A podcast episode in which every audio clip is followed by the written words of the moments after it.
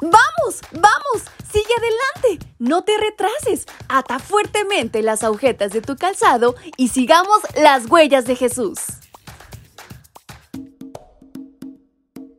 Muy buenos días chicos y chicas, ¿cómo están en esta mañana? Espero hayan descansado bastante bien, pero sobre todo tengan mucha energía para comenzar esta nueva semana que Dios nos ha prestado. Bienvenidos sean todos a este su devocional para menores y adolescentes. Su amiga Fabi les acompaña y les da la más cordial bienvenida a esta gran reflexión que lleva por título Ingratitud a Dios cuando se consolidó el reinado de Roboam y él se sintió fuerte, dejó de cumplir la ley del Señor. Y todo Israel hizo lo mismo. Libro Segunda de Crónicas capítulo 12, versículo 1.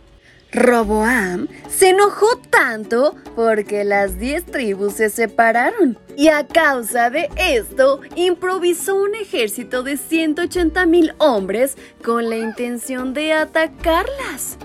Dios lo reprendió mediante el profeta Semaías para que se detuviera y se concentrara en reinar sobre las dos tribus. Roboam obedeció y cambió de actitud pero solo por un tiempo. De los 17 años que reinó, solo obedeció a Dios los primeros tres. Construyó ciudades, fortificó otras, organizó el ejército e hizo provisión de alimentos. Por desgracia, como pasa con mucha gente, cuando más prosperaba, decidió olvidarse de Dios. Como dice el versículo de hoy, él se sintió fuerte. Le dio la espalda a Dios. ¡Qué actitud tan triste!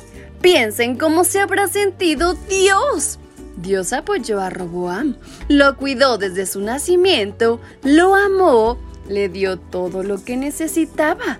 Ropa, alimento, educación, oportunidades, entre muchas otras cosas. Y cuando Roboam llegó a tener éxito, le dio la espalda. Pero entonces llegó una crisis. Sisac, rey de Egipto, avanzaba con un numeroso ejército. ¿Habrá confiado Roboam en las ciudades fortificadas que construyó? Al ver la amenaza, Roboam se humilló buscó a Dios a través del profeta Semaías y Dios mostró su misericordia y permitió que no fueran aniquilados, sino que Sisac y su ejército solo se llevaran bienes materiales, como los escudos de oro que Salomón había hecho. La Biblia lo registra así. Por haberse humillado Roboam, se calmó la ira del Señor contra él y no lo destruyó totalmente. A pesar de todo, también había cosas buenas en Judá. Un tiempo después, Roboam mandó a hacer nuevos escudos, pero ya no de oro, sino de bronce. ¿Notas la diferencia?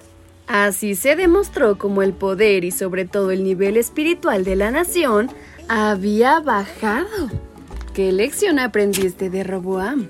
Sabes, en la vida habrá momentos de éxito y felicidad, y también momentos tristes y difíciles. Pero te invito a confiar en Dios siempre y así vivirás con paz. Y con estas palabras en mente es como nos despedimos de nuestra reflexión. Su amiga Fabi les envía un fuerte y muy cariñoso abrazo hasta donde quiera que se encuentren. ¡Hasta pronto!